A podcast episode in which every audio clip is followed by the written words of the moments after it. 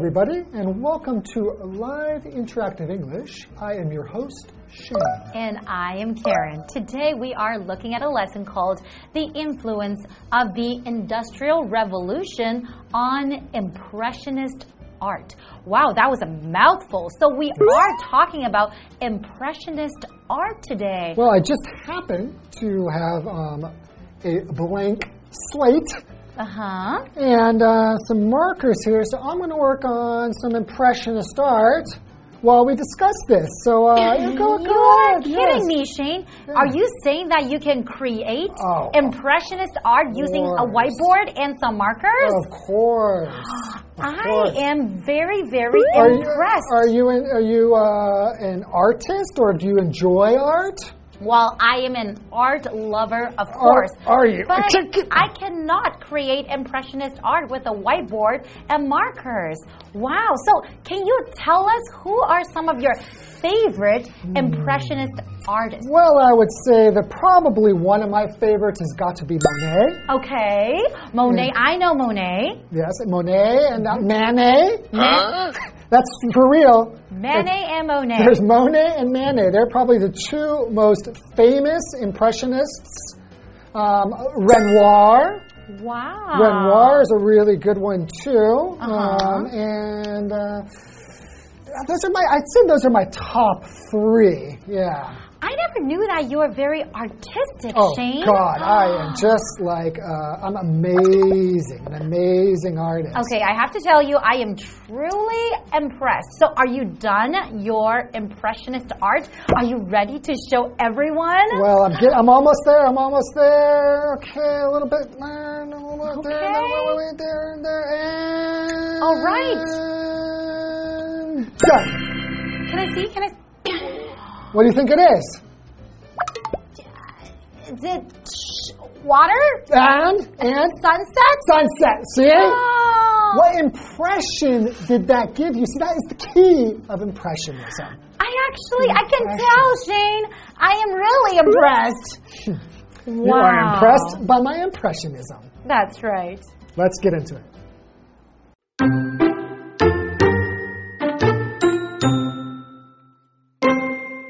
The Industrial Revolution, which took place from the late 18th century to mid 19th century, brought about extreme changes in Europe.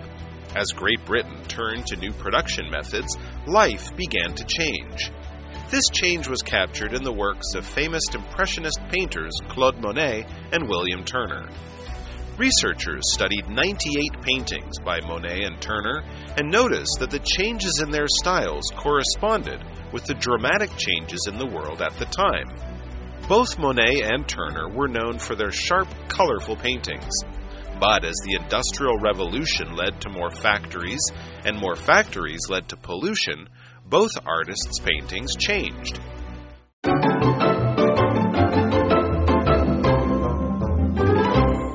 So, we're looking at a lesson called The Influence of the Industrial Revolution on Impressionist Art. Excellent. Right? So, the Industrial Revolution, this is in like the late 18th century, Mm-hmm. mid to late 19th century, and it, it started in England, right? That's right. Right. Um, so let's take a look. So the Industrial Revolution, which took place from the late 18th century to mid 19th century, brought about extreme changes in Europe. So basically, it's really going from having like farming and doing like handicrafts. Like those were like what people did as jobs. That's right. And what- that's how they produced things. And machines got introduced in factories, and it really changed everything. It changed in the way how society. people, how products are made, right? Yeah, and not just that, it really influenced society. Mm-hmm. Continuing, as Great Britain turned to new production methods, life began to change. Mm, certainly. Change dramatically. Yeah, everyone's jobs, everyone's lives, right? Right.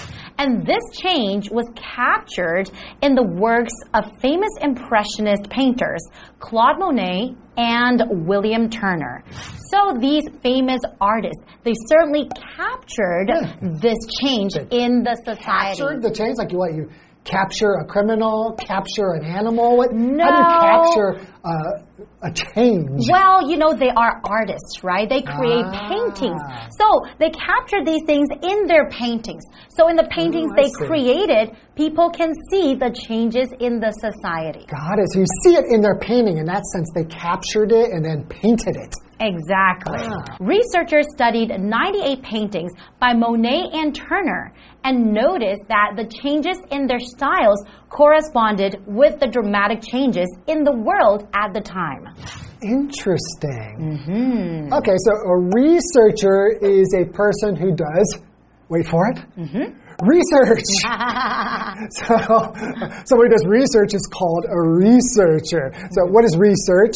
It's the process of solving problems and finding facts in an organized way. That's right. So, for example, you could say the researcher carried out the study over several months. Hmm.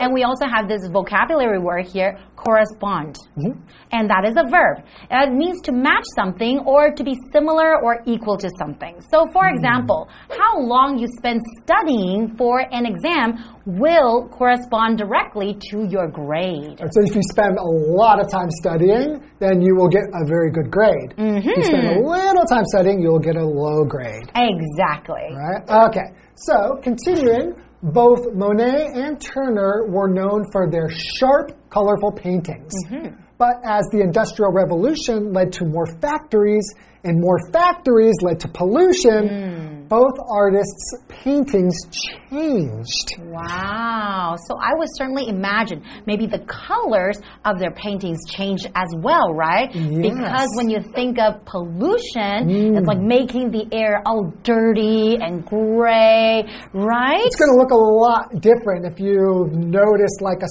sunset in mm-hmm. a polluted city where like I grew up in Los Angeles. Mm-hmm. We had very incredible sunsets. The mm-hmm. colors were quite spectacular, but they were also kind of hazy. Like they're not very clear the ah. sunsets. That's right. But yeah, it's quite different, and I think for an artist, it, that's not necessarily bad, but mm-hmm. it's certainly bad for the environment. exactly. And that's why their paintings have certainly changed, right? Right. Okay, why don't we take a little break and we will see you back in a few moments. See you soon.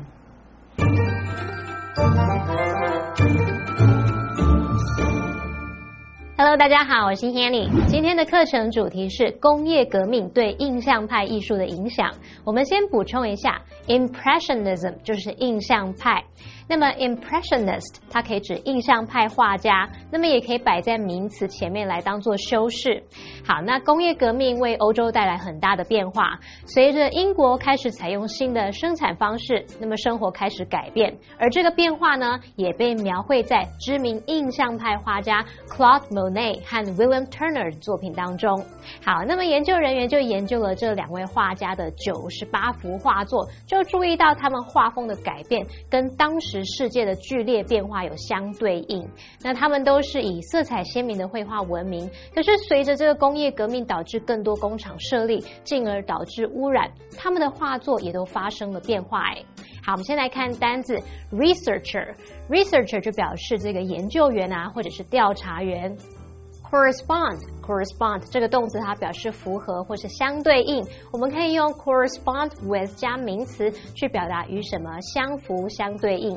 那刚刚在讲到这个新的生产方式时，Shane 老师他提到 farming，就是在 farm 后面加 ing，那这个名词可以指农场的经营啊，或者是务农的意思。还有提到 handicraft，h a n d i c r a f t，handicraft 表示手工艺品。老师刚刚还有聊到他的家乡洛杉矶的日落，美得令人赞叹，可是看起来似乎有一点雾蒙蒙的。好，那老师用到 spectacular 这个形容词，s p e c t a c u l a r，spectacular 可以形容壮观的、壮丽或是令人惊叹的。那它也用到 hazy，h a z y，hazy 可以形容是雾蒙蒙的或是模糊不清的。好，这边一个重点，我们进入文法时间。好，我们来看这这个重点是配语动词 bring about，它表示造成、导致或是引起。我们可以用 bring about something 或者是 bring something about 去表达。举例来说 What brought about her change of mind？是什么造成她改变心意的呢？那补充一下，lead to 和 result in 也可以表达造成、导致。举例来说，bad eating habits may lead to various health problems。不良饮食习惯可能会导致各种不同的健康问题。介华课文中。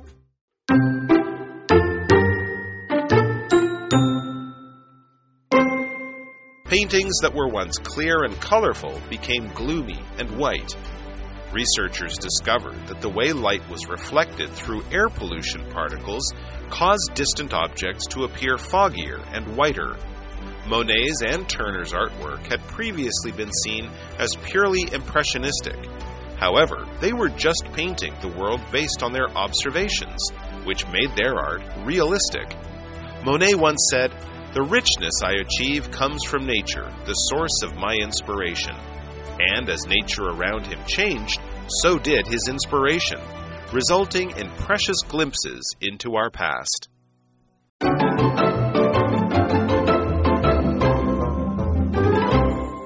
Welcome back, everybody. So, before the break, we learned a little bit about a couple of Impressionist painters, Monet mm -hmm. and Turner. That's right. And we noticed, or we learned, that as the Industrial Revolution was coming, happening, mm -hmm.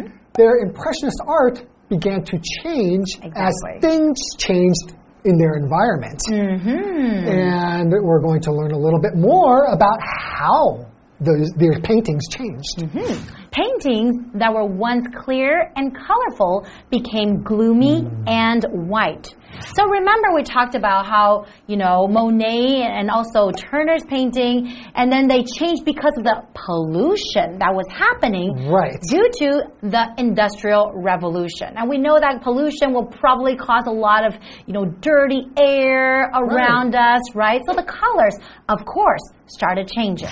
And researchers discovered that the way light was reflected through air pollution particles caused distant objects to appear foggier and wider. Yeah, that makes sense. So the basically the particles in the pollution are going to scatter the light mm -hmm. differently, which is going to definitely affect what you see. Mm -hmm. And what we know about impressionists is they are very, very focused and they care about light. That's right. And it's something that's very important to their artwork mm -hmm. is how lighting affects objects and your surroundings. That's right. So reflect, we have reflect is a verb, which mm -hmm. means to bend mm -hmm. or throw back waves of light, sound, or heat. So, for example, the light reflected off the face of Glenn's watch. Mm. I have a watch here. Let me see if I can reflect your face on there. Oh, oh, oh. See, do you see her? I, I, think I think I do. Yeah, the light reflected, and we can see. Oh, I can see myself. Wow. Okay, and back to the article. Oh, sorry, I, sorry, I get distracted so easily.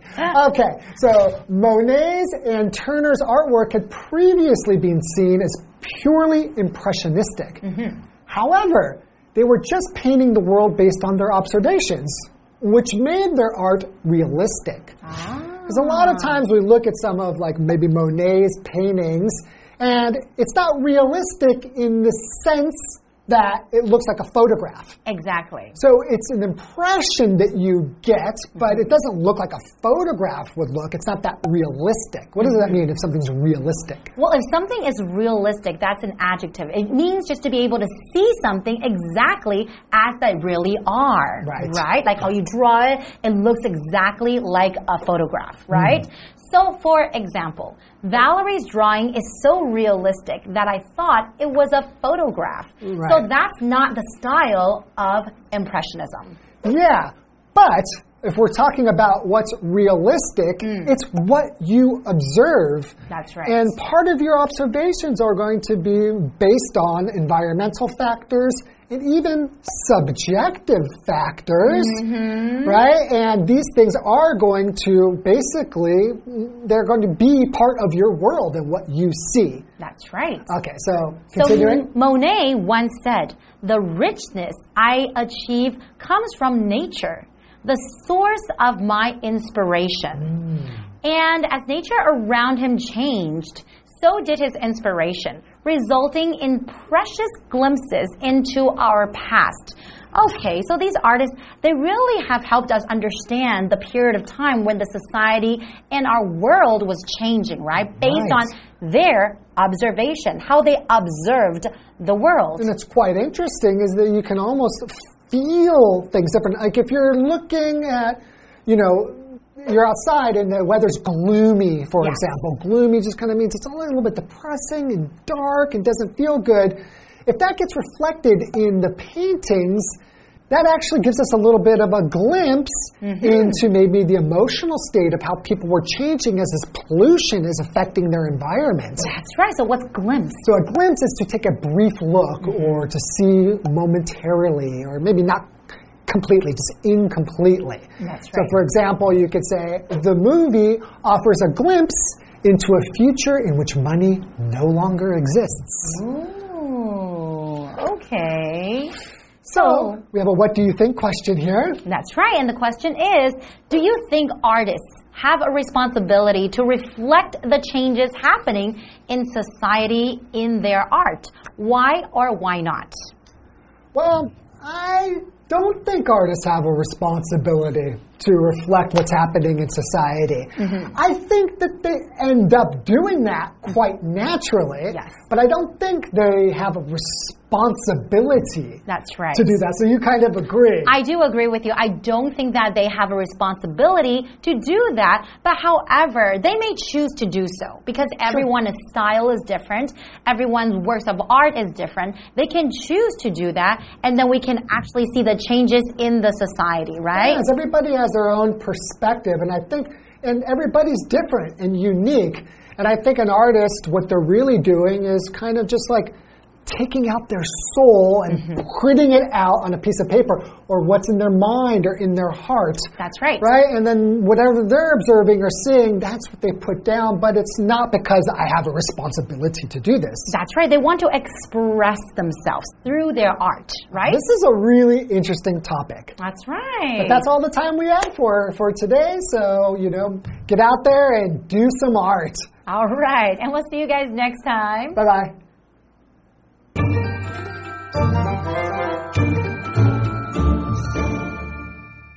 工业革命导致更多工厂设立，也带来了污染。那么，Claude Monet 和 William Turner 他们的画作也发生了变化。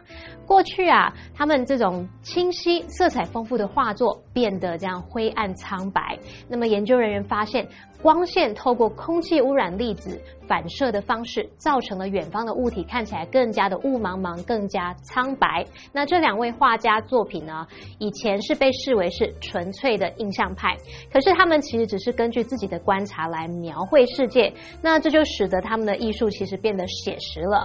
老师就提到说，我们所观察到的事物呢，会受到环境因素和主观因素而影响。老师提到 subjective，就是在 subject 后面加上 ive 构成这个形容词，就是主观的。那课文单字 reflect，它是动词，表示反射或是反应；realistic，它表示写实的、逼真的，或是指务实的。那补充单字 gloomy，它是形容昏暗的、幽暗的，也可以形容悲观的。还有 particle，它是指微粒、粒子的意思。好，那么课文最后有引用到莫内曾经说过的话，他就说他获得的丰富性是来自大自然，那是他灵感的来源。那随着他的周遭大自然起了变化，他的灵感也起了变化嘛。那这也让我们能够一窥过去的样貌。好，文中他用到 glimpse。glimpse 就表示一瞥、短暂的体验或是初步的认识。那我们最后来看一个重点，进入文法时间。好，我们来看这个重点是 as 主词一加动词一点点点逗号，so 加上助动词加主词二，这表示说随着什么点点点也是，也就是说随着主词一做了某事，那么主词二也是怎么样怎么样。那么 as 在这边呢是当连接词去表达随着在什么的同时，那么 so 在这里是副词表达也是。我们用 so 加上助动词加主词二，用来肯定附和，去附和前面的子句。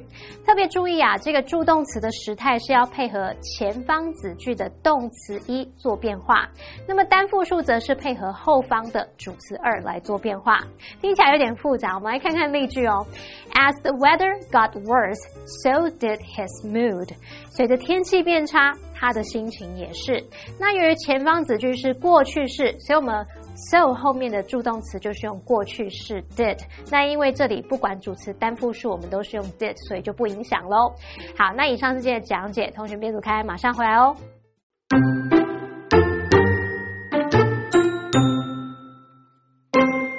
The Industrial Revolution, which took place from the late 18th century to mid 19th century, brought about extreme changes in Europe. As Great Britain turned to new production methods, life began to change. This change was captured in the works of famous Impressionist painters Claude Monet and William Turner. Researchers studied 98 paintings by Monet and Turner and noticed that the changes in their styles corresponded with the dramatic changes in the world at the time. Both Monet and Turner were known for their sharp, colorful paintings. But as the Industrial Revolution led to more factories, and more factories led to pollution, both artists' paintings changed. Paintings that were once clear and colorful became gloomy and white. Researchers discovered that the way light was reflected through air pollution particles caused distant objects to appear foggier and whiter. Monet's and Turner's artwork had previously been seen as purely impressionistic.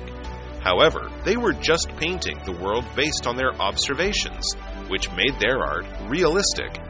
Monet once said, The richness I achieve comes from nature, the source of my inspiration. And as nature around him changed, so did his inspiration, resulting in precious glimpses into our past.